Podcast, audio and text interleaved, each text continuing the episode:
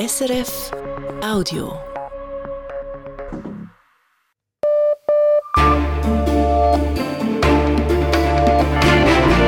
Radio SRF Echo der Zeit mit Ivan Lieberherr. Unsere Themen am Montag, dem 12. Februar. Gespaltenes Europa. Der russische Krieg gegen die Ukraine teilt die EU in Ost und West. Dabei wäre es jetzt besonders wichtig, zusammenzustehen. Nur wenn wir schnell eine Abschreckung gegenüber Russland erreichen, wird Russland aufhören, als Kriegstreiber in Europa aufzutreten. Sagt Oliver Jens Schmidt, Professor für osteuropäische Geschichte. Er zeichnet sein düsteres Bild der Lage in Europa im Echo-Gespräch. Unsere weiteren Stationen Davos, wo ein Bergrestaurant keine Schlitten und Schneeschuhe mehr vermieten will, an jüdische Kundschaft.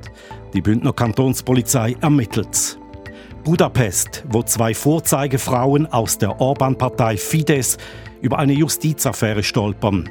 Und Belfast, wo zwei Frauen über die Zukunft Nordirlands bestimmen. Zwei Frauen aus zwei unterschiedlichen Welten, die einen gemeinsamen Aufbruch versprechen.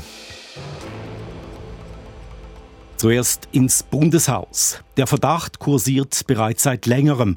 Der Verdacht, dass Rohstofffirmen die Schweizer Russland-Sanktionen umgehen, mittels Tochtergesellschaften, zum Beispiel in den Vereinigten Arabischen Emiraten oder anderen Golfstaaten. In zwei Fällen hat sich der Verdacht nun erhärtet. Das zeigen Recherchen von Radio SRF. Das Staatssekretariat für Wirtschaft hat die Bundesanwaltschaft eingeschaltet. Dominik Mayer berichtet. Die Schweiz hat den Handel mit russischen Rohstoffen eingeschränkt. Wie in der EU gelten in der Schweiz für russisches Öl und andere Erdölprodukte zum Beispiel Preisobergrenzen.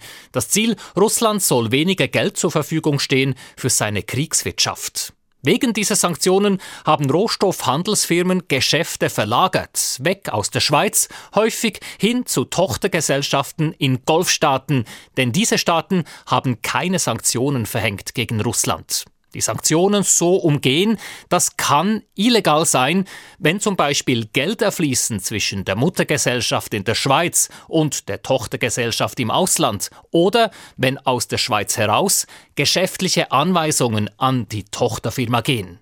Das Staatssekretariat für Wirtschaft SECO hat seit längerem mindestens drei Schweizer Rohstoffhandelsfirmen im Visier, bei zwei Unternehmen hat sich der Verdacht auf Verstoß gegen die Sanktionen mittlerweile stark erhärtet. Das SECO stuft sie als besonders schwer ein und hat seine Ermittlungsergebnisse deshalb an die Bundesanwaltschaft übergeben zur weiteren Strafverfolgung. Zuverlässige Quellen bestätigen diese Recherche von Radio SRF.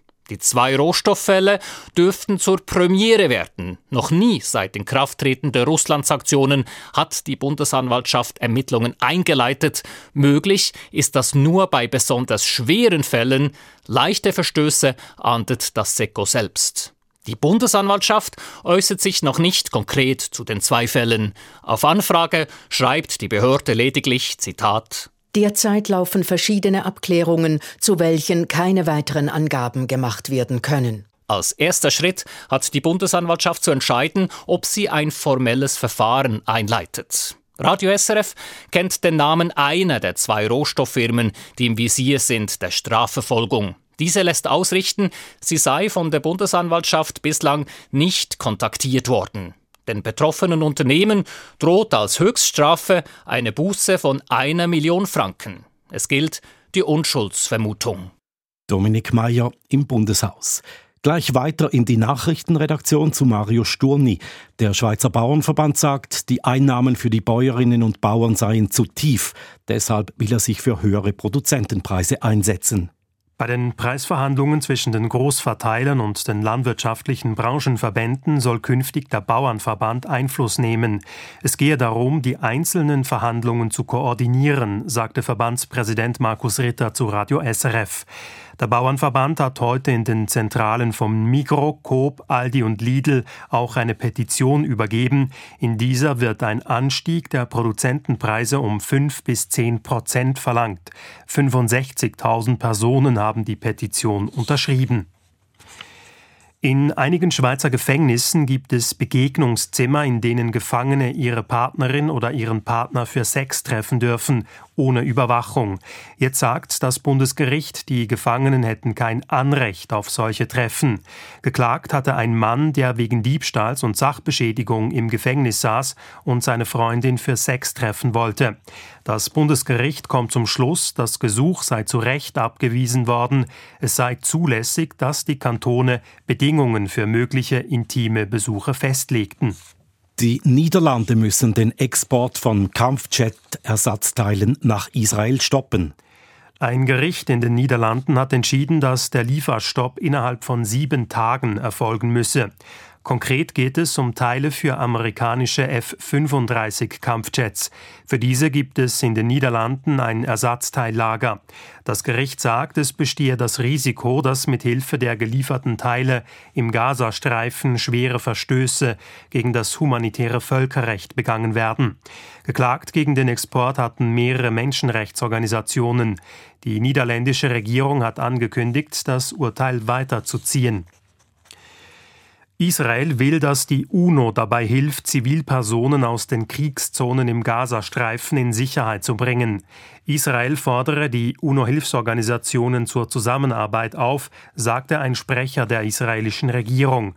Die UNO solle nicht sagen, das gehe nicht, man müsse gemeinsam einen Weg finden. Der israelische Ministerpräsident Benjamin Netanyahu hatte am Freitag einen Angriff auf Rafah angekündigt. International löste dies Kritik aus. In Rafah halten sich laut Schätzungen 1,3 Millionen Menschen auf. Der neue polnische Regierungschef Donald Tusk will die Beziehungen zu den wichtigsten europäischen Ländern rasch neu beleben. Das kündigte er bei einem Treffen mit dem französischen Präsidenten Emmanuel Macron in Paris an. Es gebe keine Alternative zur EU und auch keine zur NATO, sagte Tusk. Frankreichs Präsident Macron betonte die wichtige Rolle der beiden Länder, der beiden Länder bei der Unterstützung der Ukraine. Nach dem Treffen in Paris ist Tusk weiter nach Berlin gereist, wo er den deutschen Kanzler Olaf Scholz trifft. Dieser hat am Nachmittag auf einen schnellen Ausbau der Rüstungsproduktion gedrängt. Beim Spatenstich für eine neue Munitionsfabrik in Norddeutschland betonte Scholz, dass dafür internationale Zusammenarbeit wichtig sei.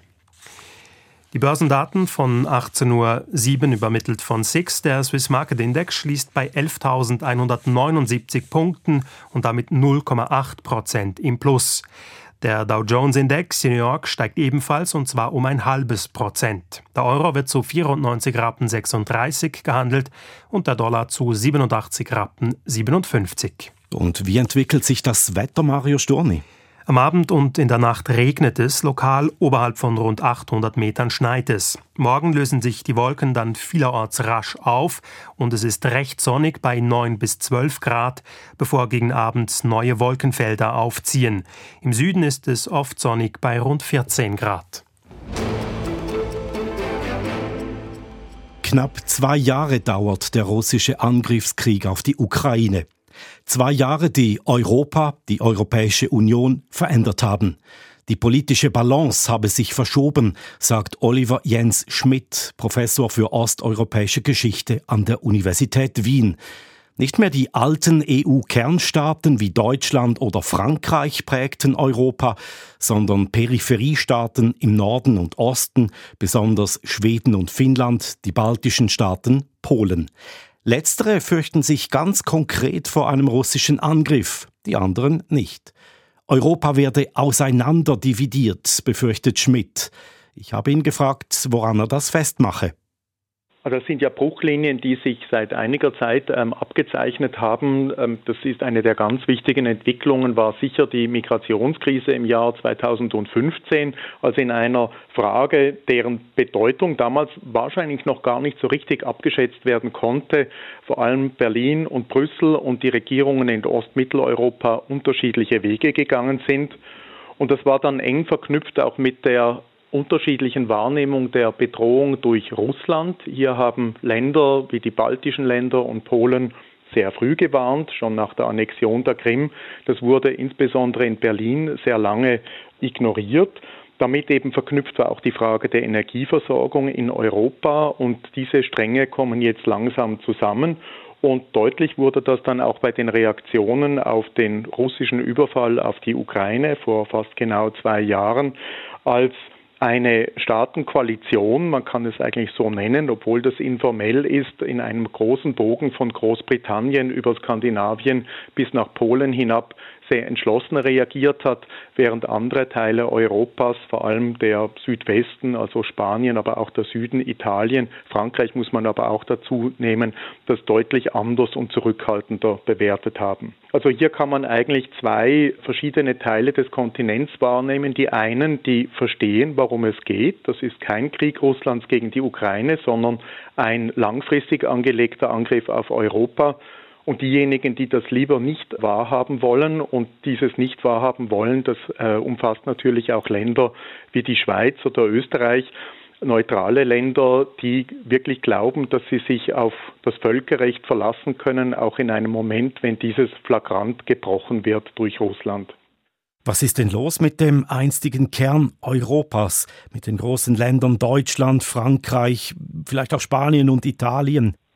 Also ich glaube, die, große Problematik hat begonnen mit dem Brexit, denn äh, Großbritannien ist ein militärisch äh, relativ potentes Land und hat auch äh, sofort ganz entschlossen von allen großen Europäern am entschlossensten reagiert, was die Ukraine angeht.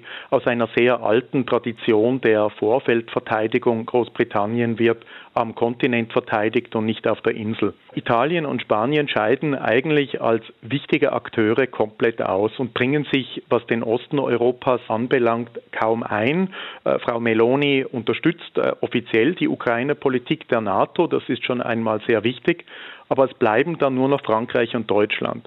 Frankreich spricht zwar immer wieder von der strategischen Souveränität Europas, ist aber militärisch überhaupt nicht in der Lage, das irgendwie auch zu unterfüttern. Die französische Armee würde nicht sehr lange und auch nur mit sehr kleinen Einheiten alleine außerhalb von Frankreichs Grenzen operieren können. Und die deutsche Bundeswehr ist, wie bekannt, eigentlich nicht in einem kriegsfähigen Zustand und die deutsche Rüstungsindustrie ist im Moment im Aufbau begriffen. Das sind aber alles, wenn man das zusammennimmt, Indikatoren, die einen Aggressor wie Putin eher ermuntern müssen, weiterzumachen und nicht in Verhandlungen einzutreten. Aber Deutschland etwa lässt sich ja die Ukraine-Hilfe einiges kosten. Zählt das nicht für Sie? Wenn man die Kosten genau aufschlüsselt, dann ist es so, dass vieles von diesen Kosten auf die Aufnahme von Flüchtlingen entfällt und Deutschland natürlich jetzt militärisch, also was die militärische Unterstützung angeht, wesentlich mehr tut als äh, die anderen Europäer, vor allem deutlich mehr tut als Frankreich. Aber wenn man davon ausgeht, dass wir im Herbst eventuell einen Präsidenten Donald Trump haben, der gerade verkündet hat, er würde Putin sogar noch ermutigen, europäische Länder anzugreifen, um deren Zahlungswilligkeit in Richtung NATO zu erhöhen, dann reicht das nicht. Und vor allem ist es so, dass in der breiten Bevölkerung kein Bewusstsein vorherrscht, wie gefährlich die Situation wirklich ist. Und das betrifft eben nicht nur Deutschland, sondern das betrifft zum Beispiel auch die Schweiz. Was müssten die alten EU-Länder denn unternehmen, Ihrer Meinung nach, damit diese Spaltung nicht noch ausgeprägter wird? Also ich glaube, ein ganz zentraler Punkt ist, dass man sich einmal einig wird, äh, was wir im Moment erleben. Und wir erleben im Moment eben nicht einen Krieg Russlands gegen die Ukraine, sondern das ist der erste Schritt zur Herstellung einer russischen Hegemonie über den ganzen Kontinent. Das ist auch das, was in Russland ganz offen gesagt wird. Das ist also nicht irgendwie an den Haaren herbeigezogen. Und Europa äh, muss sich auf diese Interpretation einmal einigen, das ist sehr schwierig, und dann entsprechend handeln. Und handeln heißt, dass man halt wirklich rasch versucht, die Armeen wieder kriegsfähig zu machen, dass man rasch aufrüstet, nicht im Sinne einer Aggression, aber einer glaubwürdigen Abschreckung. Nur wenn wir schnell eine Abschreckung gegenüber Russland erreichen, wird Russland aufhören, als Kriegstreiber in Europa aufzutreten. Gelingt das nicht, und kommt Trump im Herbst an die Macht, wird es eine sehr, sehr gefährliche Situation geben und wahrscheinlich viel schneller, als die meisten von uns erwarten. Also Sie rechnen mit Krieg? Wir müssen davon ausgehen, dass die Ukraine, wenn sie nicht massiv unterstützt wird, vielleicht schon in diesem Jahr ganz massiv unter Druck kommt. Es fehlt der Ukraine jetzt schon an Munition. Man geht davon aus, dass schon im nächsten Monat die Luftverteidigung der Ukraine nicht mehr hinreichend russische Angriffe abschlagen kann. Der Munitionsmangel für die Fronttruppen ist eklatant. Kollabiert die Ukraine, äh, wird das nicht nur große Flüchtlingsströme auslösen, mit denen ja die deutsche Regierung als Worst-Case-Szenario schon rechnet, sondern es wird Russland, das jetzt kriegserfahren ist, das auf Kriegswirtschaft umgestellt hat, auch ermuntern, weiterzumachen. Wer sollte, wenn Amerika Europa nicht mehr schützt, die EU schützen und exponierte EU-Staaten?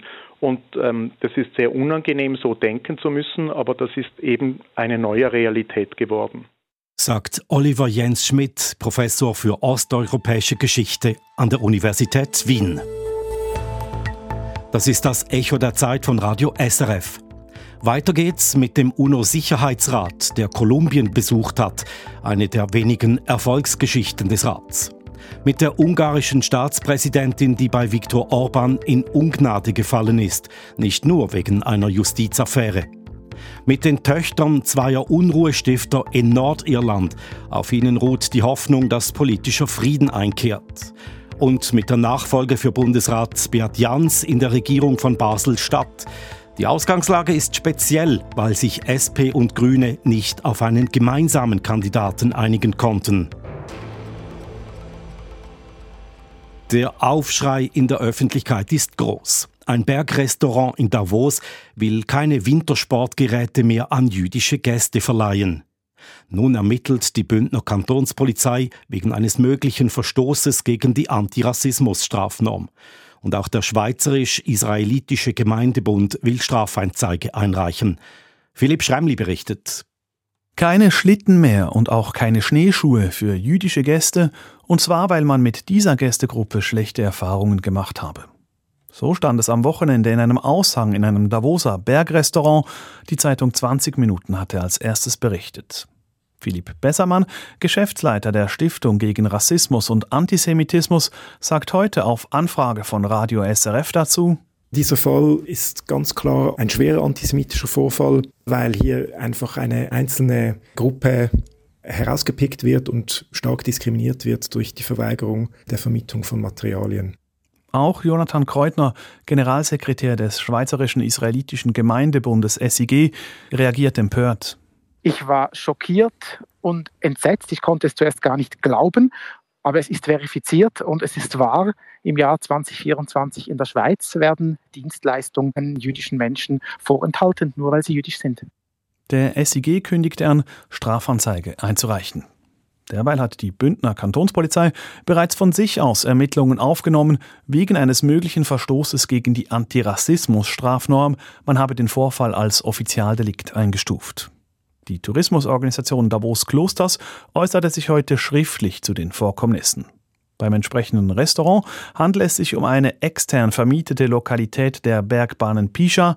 Für den Aushang seien die Betreiber verantwortlich. Die Tourismusorganisation distanziere sich davon. Und Philipp Wilhelm, Gemeindepräsident von Davos, sagt, ich glaube, jede Form von rassistischer oder antisemitischer Handlung, Tat, Äußerung ist grundsätzlich zu verurteilen. Im Laufe des Tages meldete sich dann der Betreiber des entsprechenden Lokals zu Wort, Rudi Pfiffner. Er entschuldigte sich für den Aushang vom Wochenende. Sie hätten den Text geschrieben, nachdem es am Freitag zu Zwischenfällen mit einigen Gästen gekommen sei. Es ist alles aufeinander getroffen und dann hat das Pulverfässchen explodiert. Ja, es war einfach zu viel. Gewesen. Sie würden die Regeln nun aber wieder anpassen, sagt Rudi Pfiffner. Es war dies indes nicht der erste Vorfall dieser Art in Davos. Die Gemeinde hatte bereits letzten Sommer Schlagzeilen gemacht, als sich der Tourismusdirektor in lokalen Medien über jüdische Gäste beklagte. Dass es nun mehrfach zu solchen Ereignissen gekommen sei, zeige, dass die Gemeinde Davos über die Bücher müsse, sagt Jonathan Kreutner vom SIG. Grundsätzlich muss sich die Feriendestination Davos überlegen, ob sie diese Gästegruppe möchte. So wie das bis jetzt hier gehandhabt wurde seitens der Verantwortlichen, zeigt sich nur, dass das in keine Richtung führt und völlig unprofessionell gehandhabt wird. Philipp Bessermann von der Stiftung gegen Rassismus und Antisemitismus sagt, es brauche in Davos jetzt einen Dialog. Es hat bereits verschiedene Bemühungen gegeben und Dialogprojekte, um zu schlichten zwischen den ähm, lokalen Geschäften und vor allem auch den orthodox-jüdischen Touristen und Touristinnen. Das hat jedoch nicht gefruchtet und seitens Tourismusdirektion wurde dieser Versuch auch abgebrochen. Wir denken aber, dass man gemeinsam unbedingt pragmatische Lösungen finden muss. Im Vergleich zu anderen Feriendestinationen zählt Davos überdurchschnittlich viele jüdische Feriengäste und in den allermeisten Fällen gebe es keine Probleme, sagt Philipp Wilhelm, Gemeindepräsident von Davos. Ich glaube, Davos ist ein internationaler Ort, an dem Leute aus äh, aller Welt zusammenkommen. Das werden wir auch bleiben und entsprechend auch ja, mit Personen das Gespräch suchen, die das anders sehen. Eine Mediation zwischen der Tourismusdirektion und jüdischen Organisationen würde er allerdings begrüßen. Im Fokus jetzt der UNO-Sicherheitsrat, das mächtigste UNO-Gremium, das stark in der Kritik steht. Denn geht es um die Ukraine, um den Gaza-Krieg, um Nordkoreas Atomprogramm, um entscheidende geopolitische Fragen also, ist der Sicherheitsrat gelähmt. Doch es gibt Ausnahmen, Konflikte, bei denen der Sicherheitsrat weiterhin eine positive Rolle spielt, etwa in Kolumbien. Die Vertreterinnen und Vertreter des Sicherheitsrats haben dieser Tage Kolumbien besucht und sich vor Ort ein Bild gemacht unter der Co-Leitung der Schweiz. Friedrich Steiger hat aus diesem Anlass mit Pascal Beriswil gesprochen, Co-Leiterin der Delegation und Schweizer UNO-Botschafterin. Üblicherweise tagt der UNO-Sicherheitsrat in New York, doch zwei, dreimal im Jahr geht er auf Reisen in Konfliktgebiete. Fünf Tage lang war er nun in Kolumbien. Das Land sei für den Sicherheitsrat eine der raren Erfolgsgeschichten in jüngster Zeit, berichtet die Schweizer UNO-Botschafterin Pascal Beriswil am Telefon aus Bogotá. Es ist klar, dass Kolumbien ein Beispiel ist, wo sozusagen die Präsenz der UNO so offensichtlich einen Unterschied gemacht hat, dass man das als Erfolg betrachten kann, auch wenn die Herausforderungen, die das Land hat, noch sehr, sehr groß sind. Jahrzehnte dauerte der blutige kolumbianische Bürgerkrieg. 220.000 Tote hat er gefordert, Millionen von Menschen wurden vertrieben. Bis dann 2016, unterstützt vom Sicherheitsrat, ein Friedensabkommen geschlossen wurde zwischen der Regierung und den FARC-Rebellen. Doch Unterschriften auf einem Dokument reichen längst nicht, um tatsächlich Frieden zu stiften, betont Beriswil. Das Land steht vor enormen Herausforderungen. Umso wichtiger war es, dass der Rat hierher kommt, sich zusammenrauft und hier mit einer Stimme versucht, einen politischen Impuls für diese Umsetzung zu geben. Sie erwähnt auch, Friedensabkommen halten im Schnitt nur fünf Jahre. Jenes in Kolumbien ist nun immerhin gut acht Jahre alt. Zu tun ist indes noch viel. Die Gewalt ist längst nicht überall erstickt. Deshalb verfolgt das Friedensabkommen mehrere Ansätze gleichzeitig. Das Abkommen als solches ist extrem innovativ. Es ist aber auch sehr kompliziert in seiner Umsetzung wir haben immer wieder die gleichen Themen gehört. Es ist die Verteilung von Land, es ist der Schutz vor Gewalt, es ist die Gerechtigkeit, die Justiz, wenn es zudem keine Fortschritte gibt bei den Opferrechten, bei der Reintegration ehemaliger Kämpfer oder bei der historischen Aufarbeitung, wahrnehmbare Fortschritte für die Bevölkerung, dann bestehe ein hohes Risiko, dass das Abkommen zur Makulatur werde. Wir sind noch weit entfernt, dass dieser Frieden gesichert ist. Umso wichtiger war es, dass der Sicherheitsrat hier war und gesagt hat, bitte behaltet diesen Mut, behaltet diese Resilienz, die wir auch auf dem Feld sehen konnten, wo wir mit Ex-Kombattantinnen und Kombattanten gesprochen haben. Sonst geht das in die falsche Richtung. Zwar half der Sicherheitsrat im Fall Kolumbien bei der Friedensfindung und Stabilisierung des Landes, doch sein Einfluss bleibt begrenzt. Der Sicherheitsrat kann nur die Dialoge und die Bemühungen der Regierung und der, der Gesellschaft für diese Transformation unterstützen. Dass die Schweiz bei der Kolumbienreise federführend war, zusammen mit Guyana und Großbritannien, habe, so Pascal Beriswil, gute Gründe. Die Schweiz spielt seit über 20 Jahren eine wichtige Rolle in der Friedensförderung in Kolumbien. Sie ist auch jetzt wieder stark engagiert als Vermittlerin in zusätzlichen Friedensbestrebungen mit Linksextremen und anderen bewaffneten Gruppierungen in Kolumbien. Kolumbienreise des Sicherheitsrates dürfte nicht nur für das Land bedeutsam sein, sondern ebenso für den Sicherheitsrat selber. Es sei wichtig, so Beriswil, hierher zu kommen, zu sehen und auch untereinander zu sehen, dass wenn man mit einer Stimme spricht, das ist eine sehr, sehr starke Stimme. Es zeige den derzeit sehr oft und sehr tief zerstrittenen Sicherheitsratsmitgliedern, dass sie etwas erreichen können, wenn sie denn an einem Strick ziehen. Das ist ein Kontext, wo eine Interessenkonvergenz eigentlich besteht, dass man diesem Kolumbien, das selber an den Sicherheitsrat und an die UNO herangetreten ist, wirklich helfen möchte auf einem Weg des nachhaltigen Friedens. Dass dieser Konsens hier existiert, hat auch mit dem Rohstoffreichtum Kolumbiens zu tun, den zu nutzen viele Staaten interessiert sind. Gleichzeitig dürfte eine solche Reise auch die Gruppendynamik im Rat fördern. Eine Reise schmiedet zusammen, vor allem wenn man auch in gefährliche Gebiete geht und wenn man aufs Feld geht.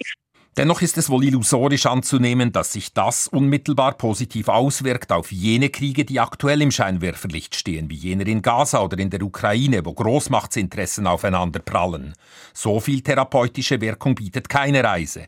Doch sie kann helfen, den Sicherheitsrat zumindest bei weniger beachteten Konflikten einigermaßen handlungsfähig zu erhalten. Wie jüngst bei der Etablierung einer Polizeimission für Haiti. Schlagzeilen bringt das keine, wichtig ist es trotzdem.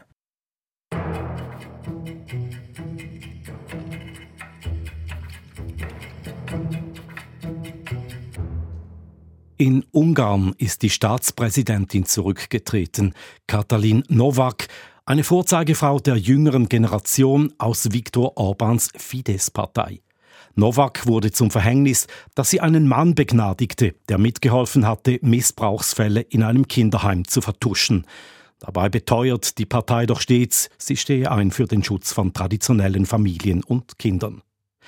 Die Begnadigung liegt gut ein Jahr zurück. Ich habe Osteuropa-Korrespondentin Sarah Nowotny gefragt, weshalb diese Affäre Novak erst jetzt eingeholt habe. Ja, ich glaube, das war aus ihrer Sicht gesehen Pech. Es hat nämlich jemand zufällig in einem Zeichnis gesehen, dass diese Begnadigung stattgefunden hat. Und dieser jemand hat dann eines der letzten verbliebenen investigativen äh, Medien in Ungarn darüber informiert. Und die haben dann diese Geschichte gebracht. Und danach gab es eine richtige Aufwallung der Empörung. Also da haben dann auch Anhänger der ungarischen Regierung auf den sozialen Medien sich wahnsinnig geärgert. Und das konnte man dann nicht mehr einfach aussitzen. Also eine Regierung wie die ungarische konnte das nicht mehr einfach aussitzen, die sich ja als äh, Beschützerin der traditionellen Familie sieht. Wie kam es denn überhaupt zu dieser Begnadigung? Nun, das ist nicht hundertprozentig klar, aber eine plausible Erklärung ist, dass Druck ausgeübt wurde auf die ungarische Präsidentin Novak, und zwar von ihrem Mentor, der ein sehr einflussreicher Kirchenmann ist. Und man geht davon aus, dass dieser Mentor quasi von ihr verlangt hat, diesen äh, Menschen, der eben einen Pädophilen gedeckt hat, zu begnadigen, weil dieser jetzt Begnadigte viel Einfluss hatte in der Kirche. Und nun ist sie in Ungnade gefallen, auch bei Premier Viktor Orban. Sie galt ja einst als enge Vertraute Orbans, zuerst auch als Familienministerin, dann ab Mai 2022 als Staatspräsidentin. Ja, man könnte sagen, dass sie sich in letzter Zeit emanzipiert hat. Also so sieht es zumindest von außen aus. Das ist eine Todsünde eigentlich im heutigen Ungarn. Also man äh, ist loyal Orban gegenüber, wenn man in dieser Partei ist. Und es gibt zwei Beispiele, wo man, an denen man das festmachen kann. Das eine ist, dass sie viel pro-ukrainischer sich geäußert hat als Orban selbst. Also äh, immer wieder der Ukraine Unterstützung äh, zugesagt hat und Russland als Aggressor benannt hat. Und das Zweite ist, dass sie eine umstrittene Gesetzesvorlage nicht unterschrieben hat, sondern ans Verfassungsgericht geschickt hat. Und da geht es darum, dass Schlösser in Ungarn hätten ohne weiteres einfach privatisiert werden sollen. Der Vorwand dafür war, dass man sagte, ja, wir brauchen Geld, privates Geld, um diese Schlösser erhalten zu können, aber eigentlich geht es da einfach um Kleptokratie. Also da wollten sich die ungarischen Oligarchen die Schlösser im Land unter den Nagel reißen. Nun ist aber die Frage, ob das wirklich Akte der Emanzipation waren von der Präsidentin oder ob sie sozusagen vorgesehen war in dem politischen Spiel in Ungarn als gute Polizistin, während Orban der böse Polizist ist. Also es gibt auch Leute, die sagen, sie hat sich gar nicht wirklich emanzipiert, sondern das war alles ein politisches Spiel. Es gibt ja noch einen zweiten prominenten Abgang zu vermelden. Judith Varga, sie sollte das Aushängeschild sein für Orbans Fidesz-Partei bei den anstehenden Europawahlen.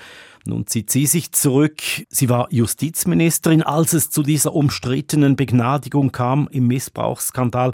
Ist das der Hintergrund? Ja, ich denke, das ist wirklich der Grund. Und bei Judith Varga ist klar, dass Orban sie gerne behalten hätte in der Politik. Ähm, sie war eine wichtige Figur. Und man munkelt jetzt zwar, dass sie damals mit dieser Begnadigung gar nicht einverstanden war als Justizministerin, aber eben weil jetzt die Empörung über diesen Fall so groß war, musste Orban eigentlich alle absägen, die irgendwie zu tun hatten mit dem Fall. Novak und Varga, zwei jüngere, einflussreiche Fidesz-Frauen, zwei Politstars, treten ab aus der ungarischen Politarena. Welche Rolle spielen die Frauen noch in der ungarischen Regierungspartei?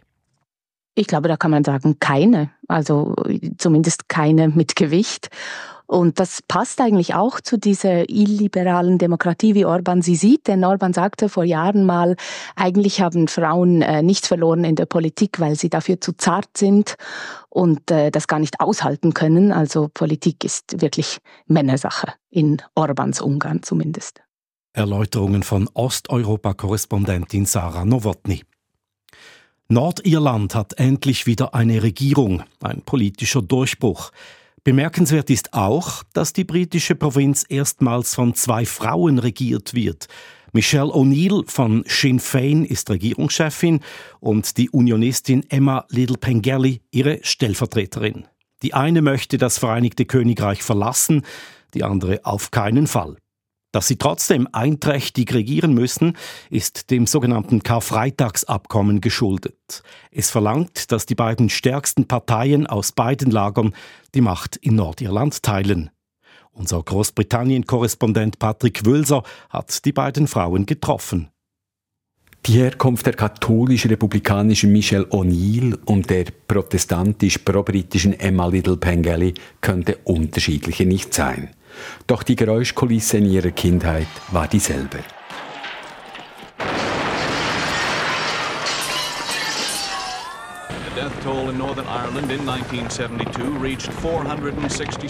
Sie sei elf Jahre alt gewesen, als ihr Elternhaus von einer Autobombe der irisch-republikanischen Widerstandsarmee IRA zerstört worden sei, erzählte die 44-jährige Emma Pengelly in ihrer Antrittsrede im Parlament. Scherben, Sirenen und Schreie hätten ihre Jugend geprägt. The carpet of glass and debris, the shock, the crying and the panic that shook and destroyed that place I called home. I grew up with conflict. Mehr als dreieinhalbtausend Menschen sind während dem Bürgerkrieg in Nordirland erschossen oder zerfetzt worden. Am Karfreitag 1998 folgte ein brüchiger Frieden doch die Wunden seien bis heute nicht verheilt, sagte Michel O'Neill, als vergangene Woche das nordirische Parlament erstmals nach zwei Jahren wieder tagte. We must never forget all those who have died or been injured or their families. I am sorry for all the lives lost during the conflict without exception. Die Menschen, die ihr Leben verloren hätten, dürften nie vergessen werden, egal auf welcher Seite diese gestanden seien. O'Neill weiß, von was sie spricht. Sie ist im Bürgerkrieg in einer republikanischen Familie aufgewachsen. Ihr Vater war Mitglied der IRA und im Gefängnis, als sie 1977 zur Welt kam. Ihr Cousin wurde von der britischen Armee erschossen. Angeblich war er mit zwei Kameraden auf dem Weg zu einem Anschlag. Deren Tod lieferte die Inspiration für das bekannte republikanische Lied Hinterhalt bei der Brücke. Come listen, all you Irish men, as a story I relate. I'll tell you of three martyrs and relive to you their fate. Michelle O'Neill war damals 14-jährig. Dass dieses Mädchen einmal First Ministerin sein könnte, glaubte damals niemand. Besonders nicht die Lehrerschaft ihrer katholischen Schule. Diese prophezeite O'Neill, sie werde nichts erreichen, nachdem diese mit 16 Jahren Mutter wurde.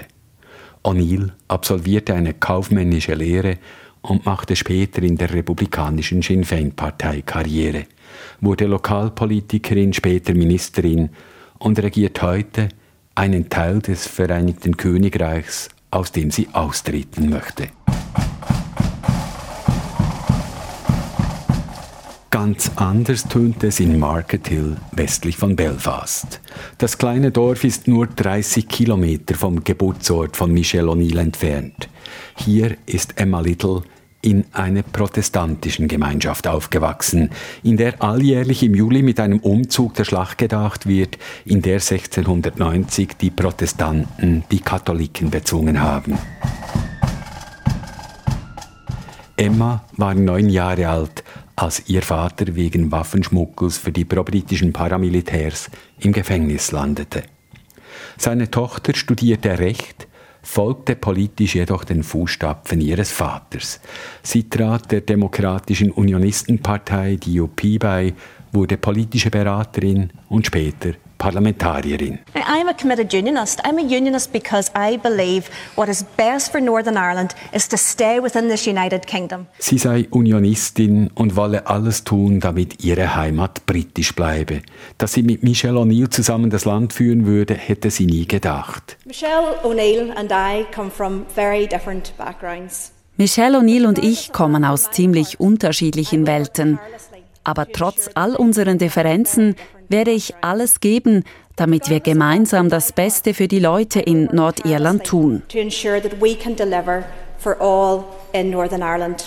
Der Bürgerkrieg in Nordirland wird mit britischem Understatement The Troubles genannt, die Unruhen. Die Hoffnung, dass in Nordirland ein neuer politischer Frieden einkehrt, ruht heute auf den Töchtern von zwei Unruhestiftern einem zwischenzeitlich verstorbenen republikanischen Widerstandskämpfer und einem protestantischen Waffenschmuggler. Dieser saß bei der Parlamentseröffnung in Belfast auf der Besuchergalerie. Der andere habe allenfalls vom Himmel stolz auf seine kleine Tochter geblickt, meinte Michelle O'Neill vor wenigen Tagen gegenüber Auslandkorrespondenten in London. Weder meine Eltern noch Großeltern hätten je gedacht, dass ihre Tochter, eine republikanische Katholikin, je das höchste Amt in Nordirland übernimmt. Das ist ein emotionaler und historischer Moment, aber ebenso ein Moment des Aufbruchs. Erstmals sind zwei Frauen, welche die Friedensgeneration repräsentieren, an der Macht und wollen zusammenarbeiten. Und das gedenke ich auch zu tun. Es ist nicht der erste Neuanfang in Nordirland, doch der gute Wille der beiden Frauen ist hörbar. Die Vergangenheit könnten sie nicht ändern, meinte O'Neill, aber gemeinsam an einer besseren Zukunft bauen.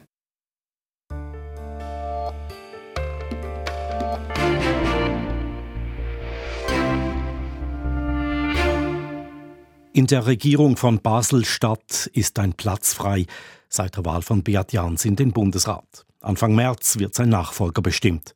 Drei Männer wollen neu in die Regierung, ein bürgerlicher und zwei Linke. Das ist bemerkenswert. In den letzten 20 Jahren haben sich SP und Grüne stets auf einen gemeinsamen Kandidaten oder eine Kandidatin geeinigt. Und sie hatten Erfolg damit. Nun aber geben sich die Basler Grünen selbstbewusst und schicken einen eigenen Kandidaten ins Rennen zum Ärger der SP. Simon Weber berichtet. Der im Dezember gewählte Bundesrat Beat Jans gilt als wichtiger Initiator des langjährigen rot-grünen Erfolgs in Basel. Er war Präsident der kantonalen SP, als die Sozialdemokraten und die Grünen vor 20 Jahren gemeinsam die Mehrheit in der Regierung eroberten. Die SP stellt seither drei von sieben Regierungsmitgliedern. Und sie will den Sitz von Beat Jans auch jetzt verteidigen, mit Altnationalrat Mustafa Atici. Wir haben auch in diesem Kanton sehr viel mit unseren Partnern zusammen äh, gestaltet und dieser Anspruch, dass wir auch weiterhin mit drei Sitze gestalten wollen, äh, finden wir es ähm, wichtig und dafür werden wir auch kämpfen. Kämpfen will bei dieser Ersatzwahl auch die Grüne Partei, allerdings nicht als Juniorpartnerin der SP, sondern mit einem eigenen Kandidaten. Die Grünen haben bei den letzten Wahlen vor drei Jahren ihren Sitz an die Grünen Liberalen verloren und wollen jetzt mit Kantonsparlamentarier Jérôme Thirier zurück in die Regierung. Auch wenn das zulasten der SP ginge. Die SP habe kein Grundrecht auf diesen Sitz, so Thirier. Ich sehe es nicht als Angriff, ich sehe es als weitere Auswahl für die Bevölkerung auf linksgrüner Seite. Regierungsratswahlen sind Persönlichkeitswahlen und insofern sehe ich es als Stärkung der linksgrünen Seite, weil wir mit zwei sehr guten Kandidaten antreten im ersten Wahlgang. So kann eine viel stärkere rot-grüne Mobilisierung erreicht werden. Und in Basel mit dem schweizweit ehrgeizigsten Klimaziel, Netto Null bis 2037, brauche es die Grünen in der Regierung. Wir haben ganz viele Herausforderungen, was der ökologische Umbau anbelangt. Und diese Stimme hat ganz klar gefehlt in den letzten Jahren, wo keine grüne Vertretung im Regierungsrat war. Von der Parteileitung der Basler SP gibt es harsche Kritik an der grünen Kandidatur. Das mache die traditionell enge Zusammenarbeit einiges schwieriger. SP-Kandidat Mustafa Atici äußert sich diplomatisch. Also als Unternehmer würde ich sagen, ähm, der Konkurrenz äh, belebt den Markt. Wir haben ein tolles demokratisches System. Jede Partei kann auch kandidieren. Vom linken Zwist profitieren wollen die Basler Bürgerlichen und nach 20 Jahren die Mehrheit in der Regierung zurückholen. Alle bürgerlichen Parteien inklusive SVP haben sich erstmals seit Jahren wieder auf einen gemeinsamen Kandidaten geeinigt. Auf FDP-Kantonsparlamentarier Luca Urcese. Es kommt einem immer entgegen, wenn äh, das gegenüberliegende Lager innerhalb zerstritten ist oder wenn sogar innerhalb einer Partei umstritten ist, ob man überhaupt einen Kandidaten aufstellen soll. Also es ist etwas, auf das haben wir keinen direkten Einfluss, deshalb konzentrieren wir uns auf unseren Wahlkampf. Luca Vocese spricht die jungen Grünen an, die sich gegen eine eigene Kandidatur aussprachen. Sarah Bütikofer, Politologin an der Universität Zürich, findet es aber nachvollziehbar, dass die Grünen antreten. Sie seien immerhin die zweitstärkste Partei in Basel. Und zum anderen passt diese Kandidatur vielleicht schon auch zur jüngsten Entwicklung der Beziehung zwischen den beiden Parteien, die ja seit der erfolglosen Bundesratskandidatur der Grünen vom letzten Dezember durchaus etwas angeschlagen ist. Wer Machtansprüche stelle, müsse bei Vakanzen antreten und auch eine Verstimmung bei den wichtigsten Verbündeten in Kauf nehmen, sagt Sarah Bütikofer. Zumindest eine vorübergehende Verstimmung. Wenn die Parteien dann wieder mit konkreten politischen Sachfragen beschäftigt sind, wo sie sich auch einig sind inhaltlich, da werden sie sich wohl schon auch wieder gemeinsam dafür stark machen. Außerdem wird die Basler Ersatzregierungswahl aufgrund der diversen Anwärter höchstwahrscheinlich erst in einem zweiten Wahlgang entschieden. Da wollen Grüne und SP wieder an einem Strick ziehen. Die Grünen haben von Anfang an gesagt, ihr Kandidat werde sich zurückziehen, wenn er im ersten Wahlgang weniger Stimmen macht als jener der SP. Die SP musste den Ärger über die Schwesterpartei offenbar zuerst verdauen. Erst nach mehreren Wochen sagte sie, ihr Kandidat würde das Gleiche tun, sollte er schlechter abschneiden. Der Bericht aus Basel von Simon Weber. Für heute war's das, das Echo der Zeit vom Montag, dem 12. Februar mit Redaktionsschluss um 18.42 Uhr. Verantwortlich für diese Ausgabe Christoph Forster, für die Nachrichten Yvonne Lambricker und am Mikrofon war Ivan Lieberherr. Das war ein Podcast von SRF.